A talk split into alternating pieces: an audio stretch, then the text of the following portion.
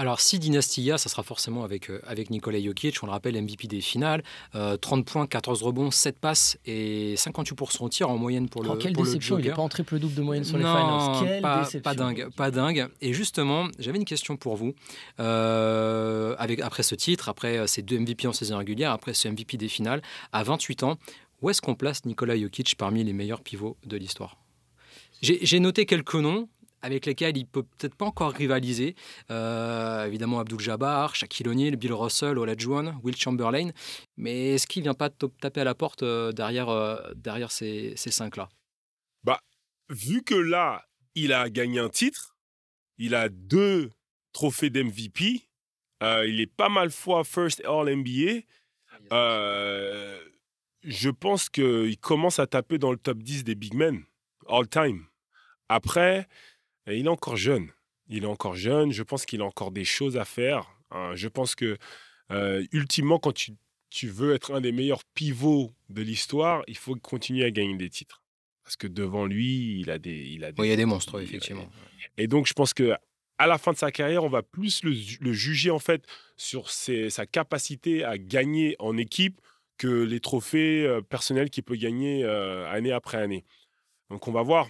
C'est euh, pour moi, c'est l'éternel débat en fait euh, qu'on peut avoir entre joueurs sur bah euh, est-ce que euh, LeBron ou, ou MJ ou et à chaque fois on en revient toujours à la même chose qui gagne plus de titres qui fait gagner son équipe plus?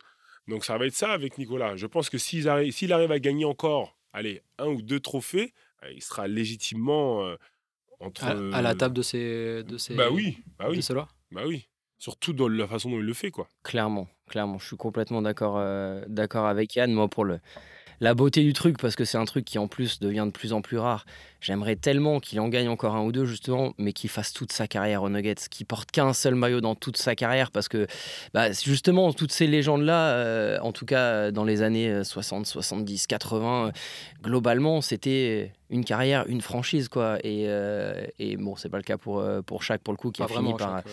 par bouger pas mal. Mais, euh, mais voilà, c'est déjà c'est le premier euh, big man à être MVP des finals depuis Shaq il y a 21 ans quand même.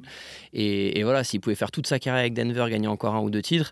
Voilà, déjà maintenant, là, à partir d'aujourd'hui, le, le jour où on parle, on peut plus dire que Yann Maïmi est, sup- est supérieur à Non, terminé. Jokic. Ça fait un titre partout. J'avais un doute jusqu'à. Yann Maïmi avait un titre, Nicolas Jokic n'en avait pas. Voilà. Malheureusement, ça, on peut plus le dire. Ah, merci beaucoup. Et non, et le dernier en date, et c'est- très bien, c'est une bonne remarque euh, ce que tu viens de dire, Benjamin.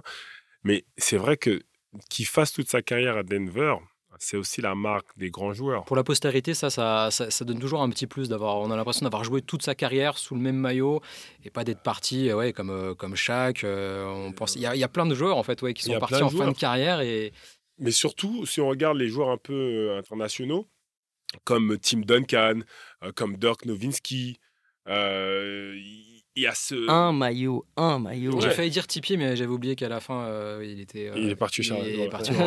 Oh. Oh, Quoi? Mais ça, c'est pour moi, c'est important. Mais de toute façon, vous voyez bien comment il est aimé à Denver. Où est-ce qu'il va aller nulle part? Il va aller nulle part. Après, c'est est-ce qu'il va gagner des titres?